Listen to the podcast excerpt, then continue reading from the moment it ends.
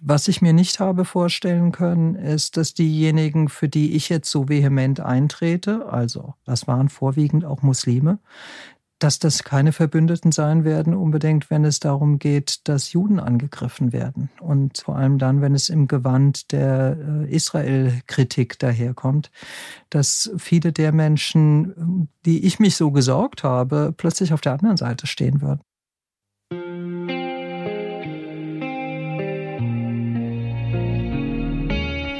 1700 Jahre jüdisches Leben in Deutschland. Dies ist der begleitende Podcast zu diesem Jubiläum. Ich bin Shelley Kupferberg, freie Journalistin und Moderatorin.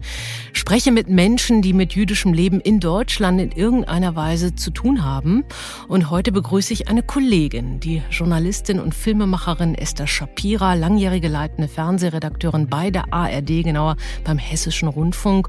Und einige kennen sie sicherlich auch als Kommentatorin aus den Tagesthemen. Esther, ich grüße grüße dich. Hallo Shelly. Und erlaube mir, dass du, wir sind uns schon mehrfach begegnet als Kolleginnen unter anderem. Du hast bedeutende Dokumentarfilme mitverantwortet, aber auch selbst gemacht, Bücher geschrieben. Zunächst einmal, warum wolltest du in den Journalismus?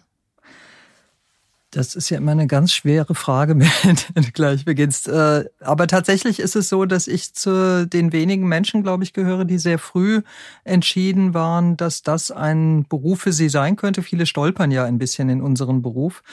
Ähm, ich bin insofern keine Quereinsteigerin, sondern schon zu Schulzeiten habe ich da begeistert an der Schülerzeitung mitgearbeitet. Und es gab für mich genau zwei Berufe, die in Frage gekommen wären. Das eine war Schauspielerin. Ich habe wahnsinnig gern Theater gespielt beim Haskalah-Theater in der jüdischen Gemeinde zum Beispiel, wäre auch gerne auf die Schauspielschule gegangen. Die Alternative dazu war dann eben Journalistin zu werden. Manchmal denke ich, ich bin meinem Beruf vielleicht auch sogar dem ersten Berufswunsch dabei recht nahe gekommen, denn häufig geht es ja auch um Auftritte, um Präsentationen und manchmal auch um die Kunst, ja, nicht sich zu verstellen, aber sich in andere Rollen einzufühlen.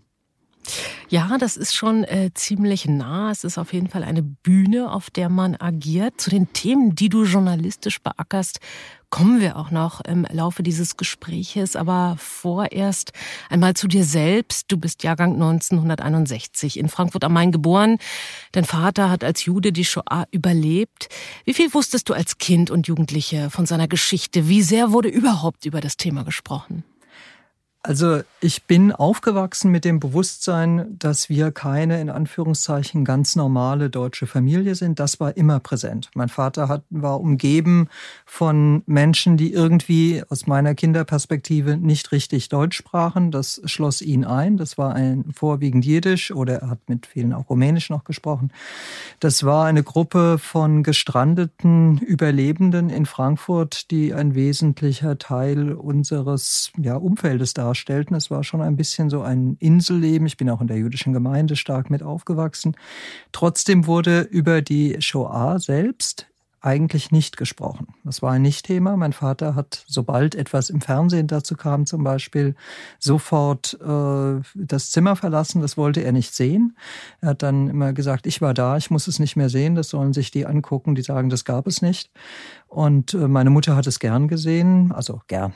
Sie wollte sich darüber informieren, sie hat es geschaut, ich auch dann oft, aber als Thema zu Hause war es immer spürbar, immer über, wenn die Schwester meines Vaters kam, die Auschwitz überlebt hat, dann auch äh, mal. Aber ansonsten war es eigentlich ein klares Nicht-Thema, sogar mit einem ausgesprochenen oder unbewussten eher, nicht ausgesprochen, aber klares Verbot, danach zu fragen. Mein Vater mhm. sagte immer, was weniger du weißt, das besser ist. Mit dem Satz also bin ich aufgewachsen. Schweigen, wie in so vielen äh, Familien von Überlebenden. Nun hast du schon erwähnt, du bist doch insofern sehr jüdisch aufgewachsen, als dass du im Haskalah-Theater gespielt hast, der jüdischen Gemeinde. Du warst überhaupt in vielen Jugendgruppen der jüdischen Gemeinde unterwegs.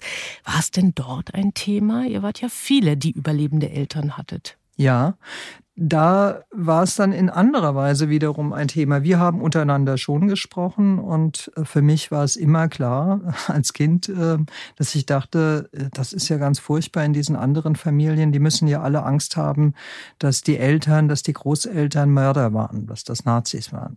Erst ein bisschen später habe ich begriffen, dass die das gar nicht so besorgt hat und die gar nicht gefragt haben und es für die auch gar nicht das Problem war, das ich unterstellt hätte. Aber mit meinen jüdischen Freunden, Freundinnen, Freunden war das selbstverständlich uns allen immer bewusst. Und als wir so im jugendlichen Alter waren, als es dann politischer wurde, äh, mein erster Freund zum Beispiel, der auch aus einer Familie von Überlebenden stammte, also väterlicherseits, der dann sagte, naja, äh, ich bin kein Deutscher. Was natürlich Quatsch war. Er hatte einen deutschen Pass, er war ebenso in Deutschland geboren, aber er geradezu aggressiv wurde, wenn jemand ihn als Deutschen bezeichnet hätte. Also in dieser Gebrochenheit bin ich aufgewachsen, das gehörte immer dazu. Und trotzdem habe ich zugleich auch in der jüdischen Gemeinde eben erfahren, dass ich nur zum Teil dazu gehörte. Denn so koscher wie der Name ist, so wenig bin ich ja jüdisch, äh, jedenfalls halachisch gesehen. Äh, denn da ist es ja klar, es geht nach der Mutter und meine Mutter ist nicht jüdisch. Du sprachst gerade von der Gebrochenheit, in der du aufgewachsen bist, die dir schon relativ früh klar geworden ist, nicht nur dir, sondern auch dem Umfeld. Mit welchem Selbstverständnis bist du dann für dich selbst rausgegangen? Wie hast du dich selbst bezeichnet in Sachen Judentum? Das war schwierig. Und das ist im Grunde, wenn ich ehrlich bin, bis heute nicht ge wirklich gelöst. Also ich sage dann immer, ich komme aus einer jüdischen Familie. Das ist richtig. Äh, der Name klingt ja so eindeutig jüdisch, dass viele äh, das sofort unterstellen. Es ist dann auch merkwürdig zu sagen, nein, das bin ich nicht. Das wirkt ja wie eine merkwürdige Distanzierung. Ich habe mich auch oft mit der Frage auseinandergesetzt, ob es eine Möglichkeit für mich sein könnte, Eindeutigkeit dadurch zu erlangen, dass ich dann auch offiziell konvertiere. Das ist schwierig. Ich bin nicht religiös genug dafür. Und insofern, und es gibt ja auch diesen anderen Teil, der mich auch geprägt hat, den Teil meiner Mutter, den, der aus einer protestantischen Familie kommt. Insofern habe ich für mich irgendwann entschieden, und das ist wirklich eine, letztlich eine Kopfentscheidung gewesen. Das hat auch was für sich. Zwischen den Stühlen zu sitzen ist ein Unruhezustand, der auch sehr produktiv sein kann und den Blick in alle Richtungen weitet. Das ist eine sehr schöne Interpretation. Auch die Reibung, die dadurch entstehen kann, die ja zu Wärme führt, rein physikalisch gesehen zumindest. Wie hast du damals dein sage ich jetzt mal explizit nicht jüdisches deutsches Umfeld wahrgenommen? Spielte da das jüdische Thema in irgendeiner Weise eine Rolle in der Schule, bei den Lehrerinnen, später an der Uni? Es war ein ständig mitlaufendes Thema mal äh, offen thematisiert, mal versteckt. Und ich habe gerade in meiner politischen Bewusstwerdung, ich bin ja Teil äh, sozusagen der Nachläufer der 68er, also sieben Jahre zu spät oder sieben Jahre nach den 68ern geboren, aber in einem Umfeld hier in Frankfurt auch dann in den Beruf eingestiegen, der dann später beim Pflasterstrand war. Also diese ganze Sponti-Szene rund um ja, äh, Dani Kuhn-Bendit, Joschka Fischer, Matthias Belz, äh, also die Toben Königs, die Granten der beginnenden Grünen und äh, die Nachläufer eben der 68er, die Sponti-Bewegung. Da war die Friedensbewegung ganz stark, da spielte Israel-Kritik schon sehr früh eine große Rolle. Und da habe ich mich erkennbar unwohl dann gefühlt. Wie wohl, ich hätte mich gerne dort zu Hause gefühlt. Ich hätte mich gerne ähm, in dieser Friedensbewegung, in dieser grünen Bewegung der Anfänge äh, auch stärker engagiert. Aber das war mir verwehrt, weil äh, spätestens zum Beispiel im Golfkrieg, als Raketen auf Tel Aviv fielen und ich erkannte, dass Leute, bei denen ich glaubte, uns würde doch sehr viel verbinden, auf einmal auf der anderen Seite standen. Und wir, die wir darauf hingewiesen haben, dass Frankfurts Partnerstadt gerade angegriffen wurde und da demonstrierten, dann ein kleines Häuflein waren. Das waren dann fast nur Mitglieder der jüdischen Gemeinde. Ja. Und das war ein sehr isolierendes Gefühl und ein Schockerlebnis, das äh, dann viele Wiederholungen erfahren hat. So ging es ja auch vielen jüdischen Intellektuellen dieser Zeit, äh, Dandina etwa. Viele haben auch darüber nachgedacht, geschrieben, publiziert, der linke Antisemitismus eben. Und du sagtest schon, die Ausläufer der 68er Bewegung äh, in den 70er Jahren hast du sehr präsent mitbekommen. Kannst du sagen, was dich genau selbst politisiert hat? Gab es so eine Art Aha-Erlebnis? Also das war ganz sicherlich äh, der Golfkrieg, der fälschlicherweise als der erste bezeichnet wird, weil der den ersten, den eigentlich ersten, äh, ja, der bei uns ja gar nicht wahrgenommen wurde. Ähm, aber äh, als es dann um Kuwait ging, als es um den hier wahrgenommenen Golfkrieg äh, ging, als es um Parolen äh, kein Blut für Öl ja, ging. Und ich dachte, das stimmt, aber in anderer Weise. Ihr seid bereit, jüdisches Blut vergießen zu lassen, wenn Israel angegriffen wird, weil euch die Beziehungen zu den Ölstaaten wichtiger sind. Äh, man kann es auch so sehen, aber gemeint war was natürlich was anderes. Als auf einmal Ängste ausbrachen hierzulande, weil es eine Umweltkatastrophe hier geben könnte durch brennende Ölfelder, aber überhaupt nicht bewusst war, was in der Region passierte und es gar kein Bewusstsein gab dafür, welcher Bedrohung Israel, wo immerhin ja ein Teil meiner Familie, darüber werden wir sicher noch sprechen, äh, erlebt da war ich sehr allein. Das war wirklich äh, schwer zu ertragen. Und das ist für mich schon, es gab viele Erlebnisse vorher, aber das würde ich als den entscheidenden Bruch bezeichnen. Mhm. Wie sehr hat dich äh, das Aufwachsen mit deiner jüdischen Seite auch journalistisch geprägt? Ich hatte immer vor, äh, als Journalistin zu arbeiten, das habe ich gesagt. Und genauso klar hatte ich aber auch vor, gerade nicht zu jüdischen Themen zu arbeiten weil ich immer gedacht habe, na gut, ähm, vielleicht so ein bisschen wie mein Vater, der gesagt hat, ich war da, äh, ich muss es nicht noch sehen. Abgeleitet daraus dachte ich, ich beschäftige mich eh immer damit. Äh, das sollen mal die anderen machen. Und dann stellte ich fest, die machen es nicht. Und es gab dann äh, doch eine Reihe von äh, Themen, bei denen ich mich gewundert habe, warum niemand was dazu sagt, äh, die mich einfach haben ja, einmischen lassen, die mich gezwungen haben, mich einzumischen. Und es gab dann parallel dazu äh, durchaus, auch als ich dann beim Hessischen Rundfunk war zum Beispiel, immer wieder die Situation, dass Redakteure auf mich zugekommen sind, als ich noch frei war und gesagt haben, willst du nicht was dazu machen? Auch weil sie sich dann sicher wähnten, dass da kein falscher Zungenschlag reinkommt. Da ist man auf der sicheren Seite. Lass das mal Esther machen, da äh, treten wir nicht in einen Fettnapf. Also bevorzugt durfte ich dann Themen rund um den Holocaust-Gedenktag, der erst später eingeführt wurde in Deutschland, ähm, oder zum 9. November oder so machen. Das war dann äh, gerne etwas, wo man dann auf die, in Anführungszeichen, Jüdin zurückgegriffen hat. Äh, als es um Israel ging, wurde es dann schon deutlich komplizierter. Ja, es gibt äh, tatsächlich auch einige Themenfelder, die du immer wieder in deiner Arbeit unter die Lupe genommen hast, die fast allesamt dann letztlich doch unterschiedlich kontrovers diskutiert werden, heiße Eisen sind, also Rechtsextremismus zum Beispiel, Islamismus, die Shoah und du sagtest gerade Israel, Nahost. Ich möchte auch einige deiner Filme an dieser Stelle nennen. Das Kind, der Tod und die Wahrheit, wer erschoss Mohammed al-Dura zum Beispiel oder der Tag, als ich ins Paradies wollte, der Tag, als Theo van Gogh erschossen wurde und auch folgende Bücher, die Akte Alois Brunner, warum eine der größten Nazi-Verbrecher noch immer auf freiem Fuß ist und gemeinsam mit Georg M. Hafner erschienen ist Das Kind der Tod und die Medienschlacht um die Wahrheit der Fall Mohammed al-Dura und die Streitschrift Israel ist an allem schuld, warum der Judenstaat so gehasst wird. Diese Arbeiten, die zeigen das Themenspektrum auch noch einmal sehr deutlich auf. Esther, wie hat sich ähm, das Arbeiten für dich dargestellt mit diesen Themen? Ein wenig hast du es gerade schon skizziert.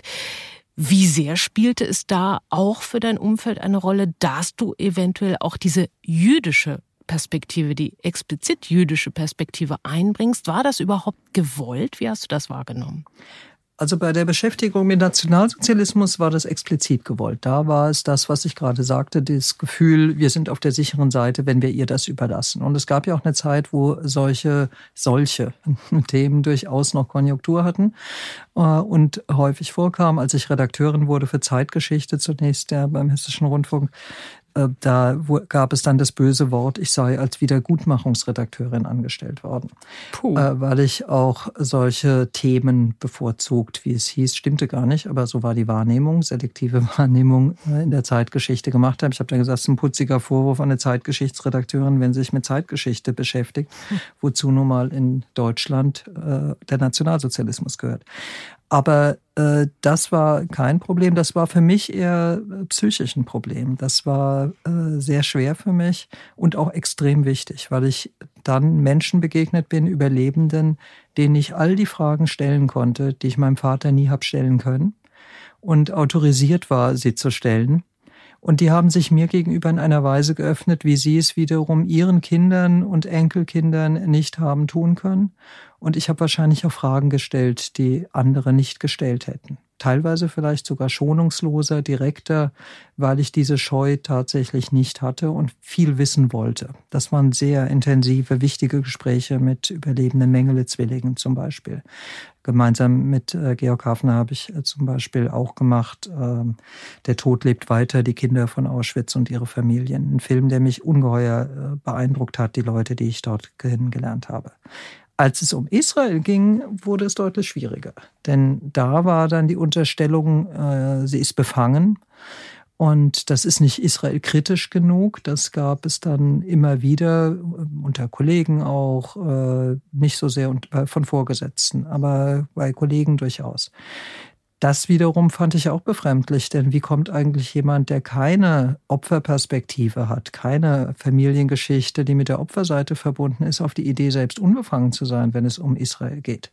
Kurioserweise wird diese Befangenheit ja immer nur unterstellt für die jüdische Perspektive, nie für die nicht-jüdische. Ich weiß gar nicht, warum Deutsche überhaupt auf die Idee kommen können, sie seien selbst unbefangen, wenn es um Israel geht. Aber genau das war der Fall und insofern habe ich da, ich glaube schon doppelt und dreifach mich selbst auch immer wieder überprüft, blende ich die palästinensische, blende ich die arabische Perspektive aus. Ich denke, dass ich das nicht getan habe, aber ich gebe auch offen zu, natürlich bin ich befangen. Jeder ist es. Und äh, ich glaube, wir täten gut daran, uns allen klar zu werden über emotionale Befangenheiten. Ich will, dass der Staat Israel existiert. Ja. Und er ist für mich nicht verhandelbar in seinem Existenzrecht. Und wenn das als Befangenheit gilt, ja, dann bin ich befangen. Du hast in einem Nebensatz gerade schon gesagt, als solche Themen noch Konjunktur hatten. Was hat sich verändert über die Jahre und Jahrzehnte? Wie würdest du, wenn das Ganze so eine Art Wellenbewegung, Konjunkturbewegung wäre, welche Themen wann gefragt worden sind, äh, wie würdest du das beschreiben? Wie sind da deine Beobachtungen und Eindrücke? Na, ich erinnere mich gut, als die Serie Holocaust ausgestrahlt wurde damals, die ja wirklich eine richtige Zäsur in der Medienwahrnehmung des Nationalsozialismus und der Shoah war und für viel Gesprächsstoff gesorgt hat. Äh, auch in unserer Familie haben wir dann die Geschichte der Familie Weiß angeschaut. Mein Vater nicht, auch da wieder. Der hat sich das nicht angeguckt. Aber meine das war Mutter, Anfang der 80er, ne? Ja. Äh, aber meine Mutter hat es angeschaut und äh, viele Leute haben, glaube ich, danach nochmal in ganz anderer Weise sich emotional damit auseinandergesetzt. Als ich angefangen habe, die ersten Filme zu machen, ich bin zum Hessischen Rundfunk gekommen 1987, habe ich als erste, äh, erste Arbeiten als freie Journalistin im Lokaljournalismus gemacht. Und dann sagen wir mal, mal so Anfang der 90er und dieser Film, von dem ich gerade sprach, äh, über die Mengele-Zwillinge, das war 95, also zum Jahrestag äh, der Befreiung Auschwitz. Das waren alles noch Zeiten, wo es ja auch Jahrestagsbeginn bedingt und äh, Kriegsende und so schon immer wieder solche Themen gab und auch ein Interesse dafür. Aber gleichwohl seit 89, das würde ich als den ersten großen Bruch bezeichnen, gab es den 9. November plötzlich verbunden mit etwas ganz anderem, nämlich mit einem Freudentag für die Deutschen, mit der Wiedervereinigung, der Mauerfall. Und ich glaube, wenn wir heute fragen, was war der 9. November, werden mehr Menschen äh, das freudige Ereignis Mauerfall in den Kopf kommen als die Pogromnacht. Für mich war die Pogromnacht immer vorne und das hat sich auch nie verändert. Da sind die, sagen wir mal, unbewusst kollektiven Erinnerungen auf einmal auseinandergedriftet. Und je selbstbewusster Deutschland wurde, je stärker es wieder äh, auch auftreten konnte auf der Weltbühne, sich politisch stärker einmischen äh, konnte und spätestens mit dem Aufkommen der AfD, aber wirklich schon vorher, das ist nicht der AfD allein zuzuschreiben. Da hat sich viel verändert. Es gibt das Gefühl, da, das ist jetzt Vergangenheit. Und man muss auch dazu sagen, dass ein Einwanderungsland wie Deutschland, in dem sehr viele Menschen gekommen sind, deren Familiengeschichte nicht durch den Nationalsozialismus in dieser Form geprägt wurde, da natürlich auch einen anderen Blick drauf haben. Also das ist heute immer noch, immer mal wieder ein Thema, aber längst nicht mehr so intensiv, wie das früher war.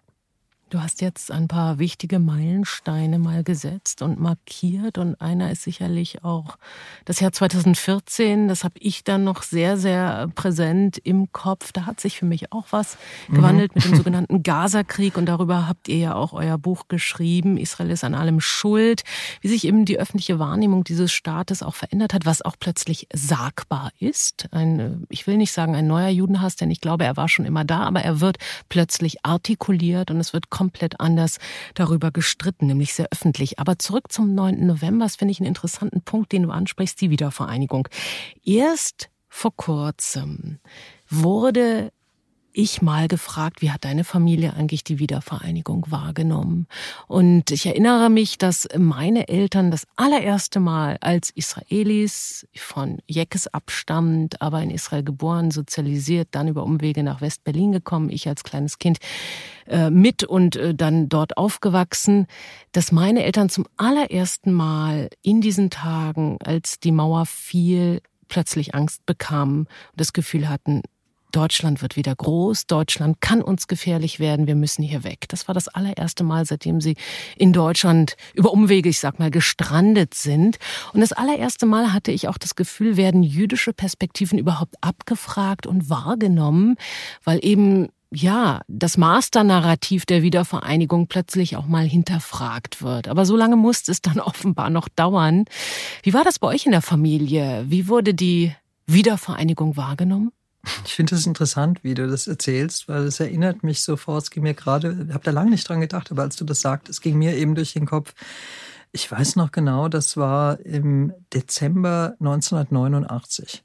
Äh, ich stand in Eisenach und zwar deswegen, weil wir für den Hessischen Rundfunk eine Live-Übertragung gemacht haben, eine Sendung aus Eisenach. Es gab ja diese Zeit, als auch die ARD im Umbruch äh, war und auf einmal es um die Frage ging, wie denn diese neuen Gebiete, die deutsch sind, auch medial erschlossen werden. Und es gab den MDR noch nicht. Der Hessische Rundfunk war also auch in Thüringen aktiv. Und äh, es gab diese Übertragung aus Eisenach. Und es gab Demonstrationen und da wurde plötzlich ganz laut brüllend, wir sind das Volk gerufen. Und mir wurde eiskalt. Ich habe so eine Angst bekommen in diesem Moment und ich konnte mich überhaupt nicht über diesen Volksaufstand freuen. Mir war überhaupt nicht nach Befreiung und wie wunderbar und ein Volk bricht auf und Revolution zumute und Freiheit, sondern äh, ich dachte, wer ist mit diesem Wir gemeint? Meint mich das? Und neben mir stand äh, ein Kameramann des Hessischen Rundfunks, äh, der auch Jude war, aus Schottland stammt. Und ich habe zu Jody gesagt, ähm, wir haben dann oft Englisch miteinander äh, gesprochen, what do you feel? Also was fühlst du gerade? Und dann sagte der, äh, dieses Wir sind nicht wir. Und das war genau das, was ich in dem Moment auch empfunden habe. Und mhm. es hat mir Angst gemacht. Meiner Mutter nicht. Wir haben mütterlicherseits auch Familie in Thüringen. Und für die habe ich mich gefreut. Das war wunderbar, dass die dann reisen konnten und so. Das war natürlich schön. Aber dieses erste Grundgefühl und das nächste war dann ein Brennpunkt, den wir aus Leipzig gemacht haben über die Montagsdemonstrationen, die da schon eine so starke äh, ausländerfeindliche, antisemitische Stimmung auch transportiert haben das war furchtbar. Es gab erste Überfälle, was mir Menschen dann erzählt haben, Juden aus Leipzig, aus Erfurt. Das war grauenvoll. Und mir äh, hat diese große historische Bewegung Angst gemacht und ich habe auch, äh, das, auch das ist sicher unfair, aber ich gebe das offen zu, ich hatte das Gefühl, das steht denen nicht zu. Irgendwie ist diese Teilung auch die Quittung für diesen verbrecherischen Krieg gewesen. Und wenn diese, wenn das jetzt bezahlt ist, das ist so wie, jetzt ist es vorbei, jetzt äh, ist es aufgehoben. Ich hätte mir für die DDR unbedingt Freiheit gewünscht. Ich wünsche jedem Volk Freiheit und Demokratie. Aber ich hätte gerne zwei Deutschlands gehabt. Ich hätte nicht ein großes Deutschland gebraucht.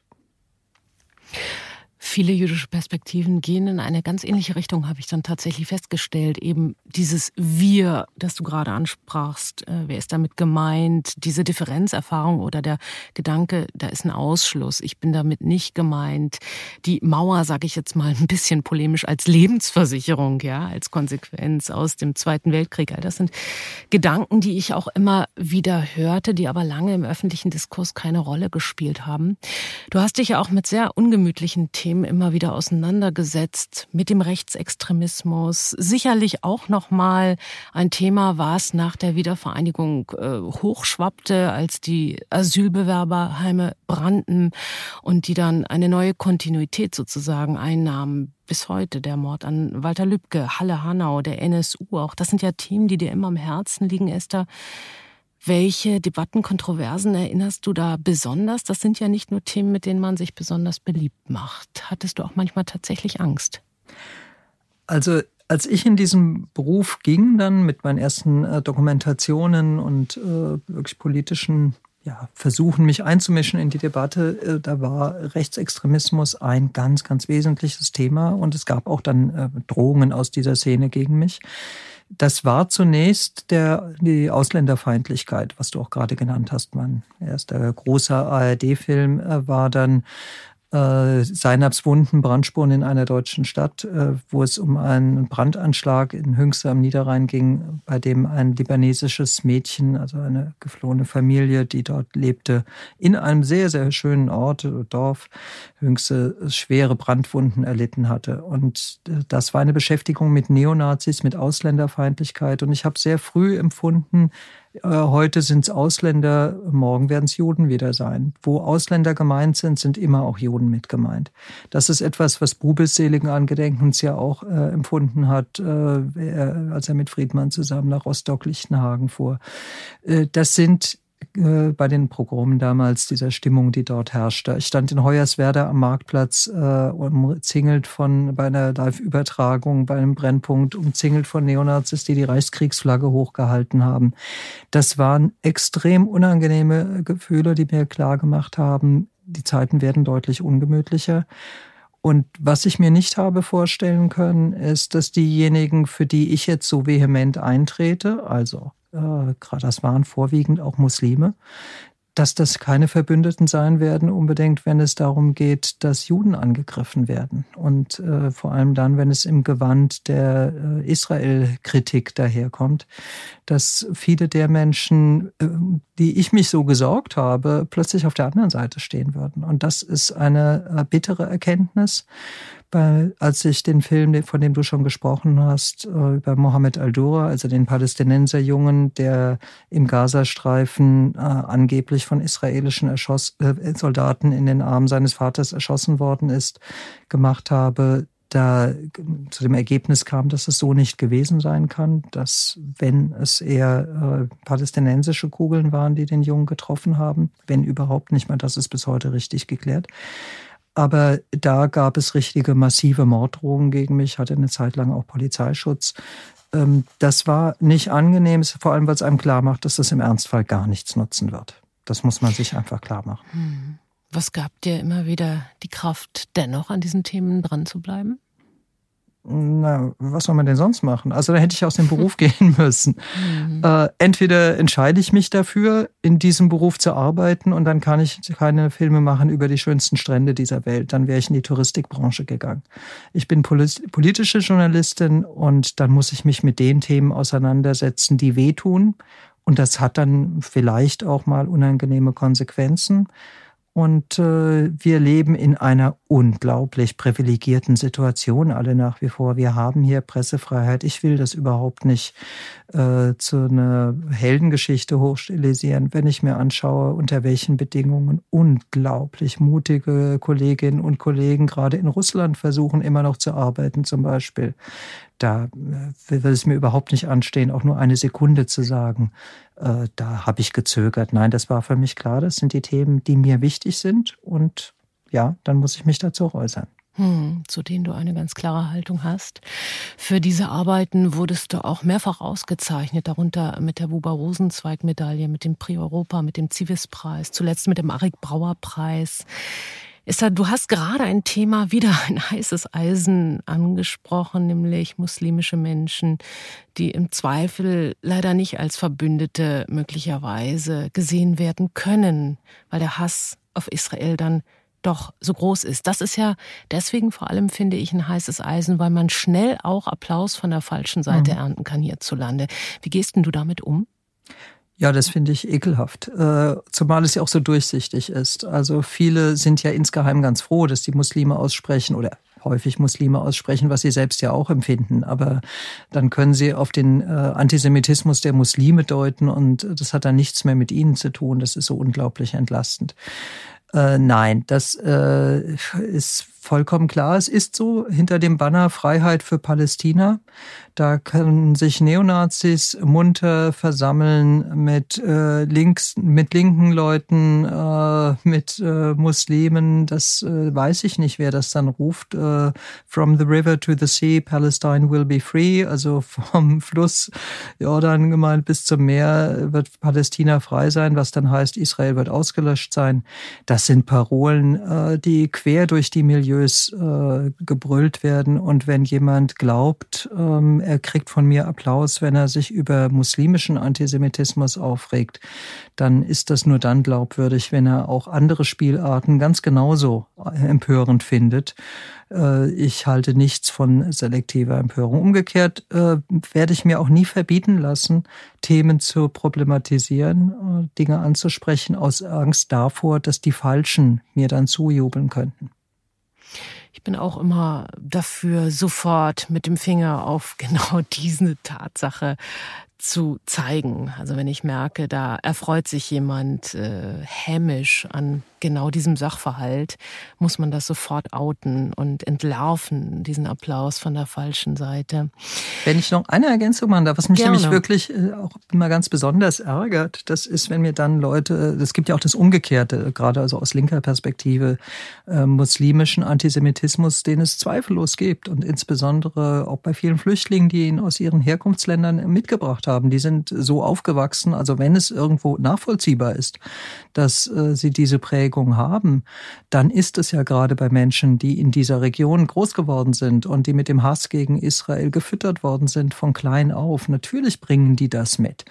Aber äh, wenn mir dann von aus hiesiger, gerne auch aus linker Perspektive entgegengehalten wird, das meinen die natürlich so nicht, wie sie das sagen oder immer so entschuldigend, das finde ich in einer Weise gönnerhaft und bevormundend, die ich völlig unerträglich finde. Ich nehme Leute in dem, was sie sagen, ernst.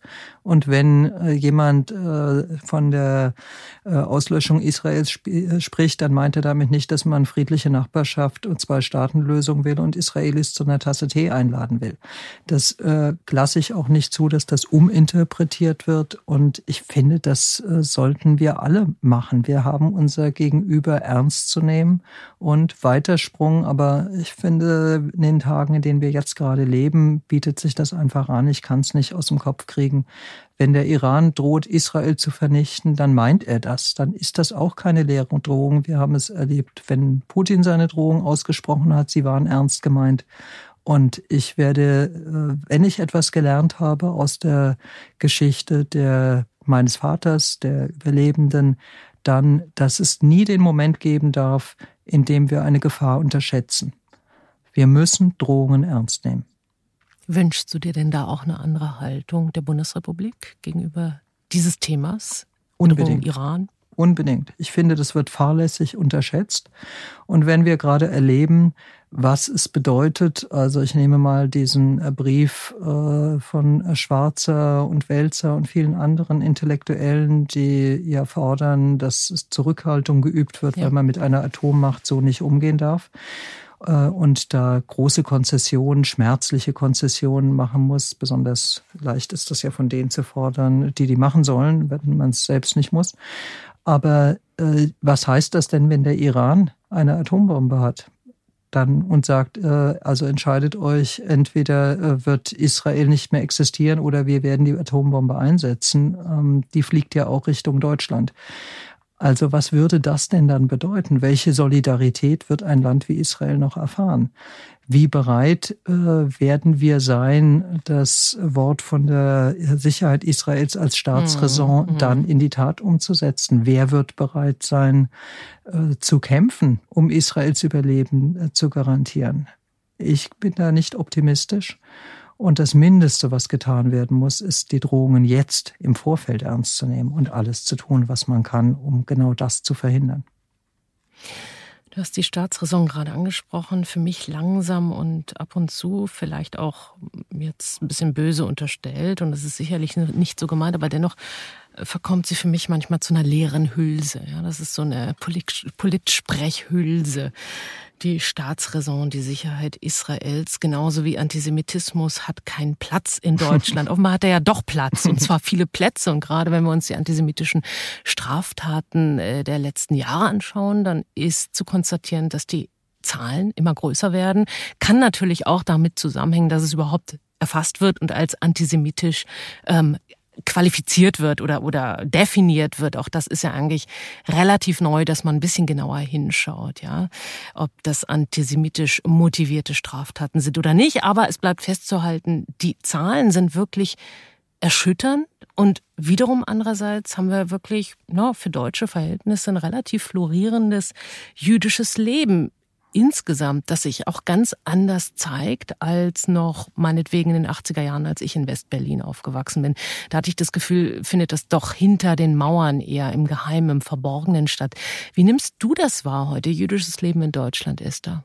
Ja, das finde ich großartig, dass da sich so viele junge Leute jetzt äh, viel selbstbewusster äh, zu Wort melden. Da ist wirklich was passiert. Also mein Vater, ich habe es gesagt, äh, die Generation der Überlebenden, die als DPs, äh, also als Displaced Person, irgendwie gestrandet waren und nur mit dem Überleben beschäftigt waren, die wollten gar nicht in dieser Form in die deutsche Öffentlichkeit treten. Die waren Leben weitgehend zurückgenommen und unter sich.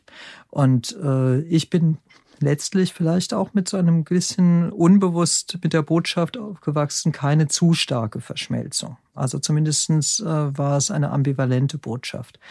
Und äh, mein journalistisches Wirken, meine Arbeit war ja schon der Versuch, auch das trotzdem zu durchbrechen, den Mund aufzumachen, mich einzumischen.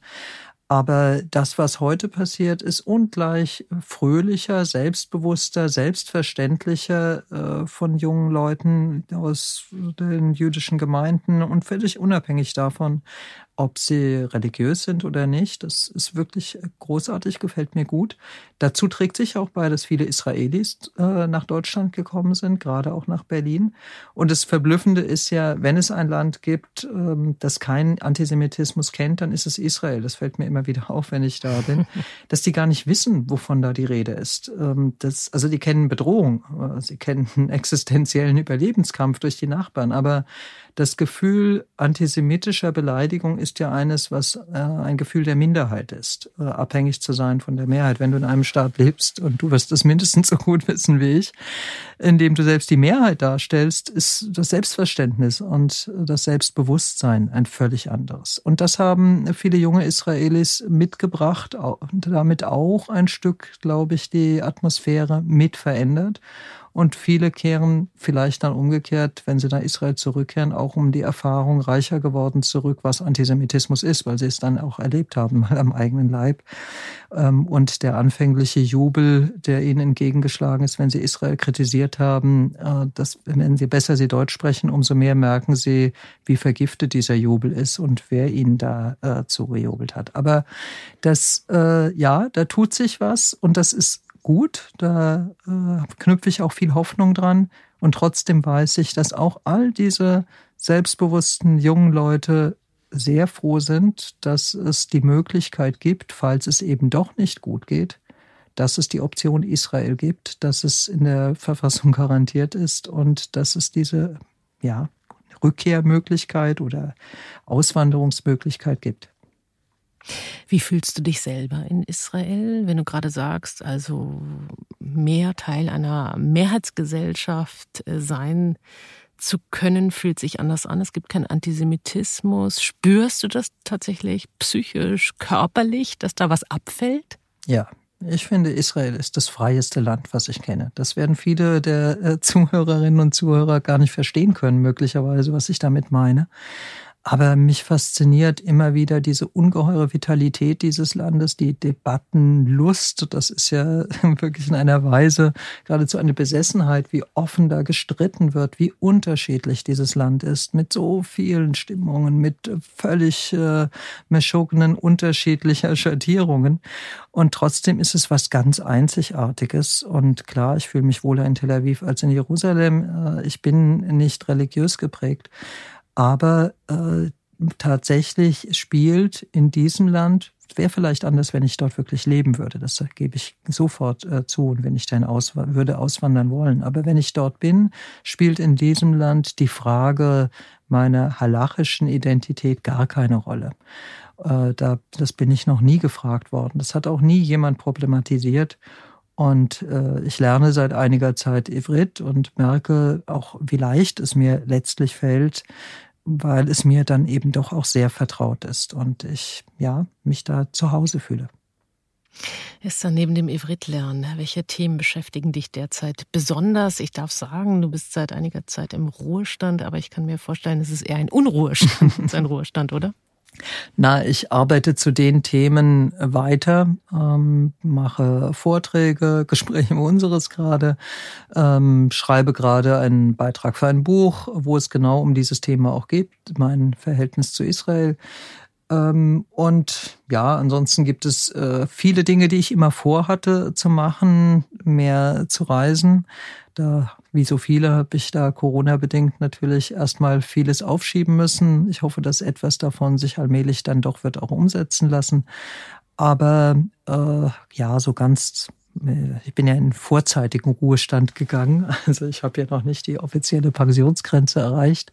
Und ich habe das auch gemacht, um mehr Zeit zu haben für die Beschäftigung mit den Dingen und den Themen, die für mich im Fokus stehen. Denn zuletzt war ich ja Abteilungsleiterin. Das heißt, ich habe dann vor allem auch viel Management machen müssen und ich bin ganz froh, dass ich mich wieder stärker dem Kerngeschäft des Journalismus, der mich mal reingebracht hat, also selbst produzieren zu können, selbst schreiben, mich ausdrücken zu können, zuwenden kann.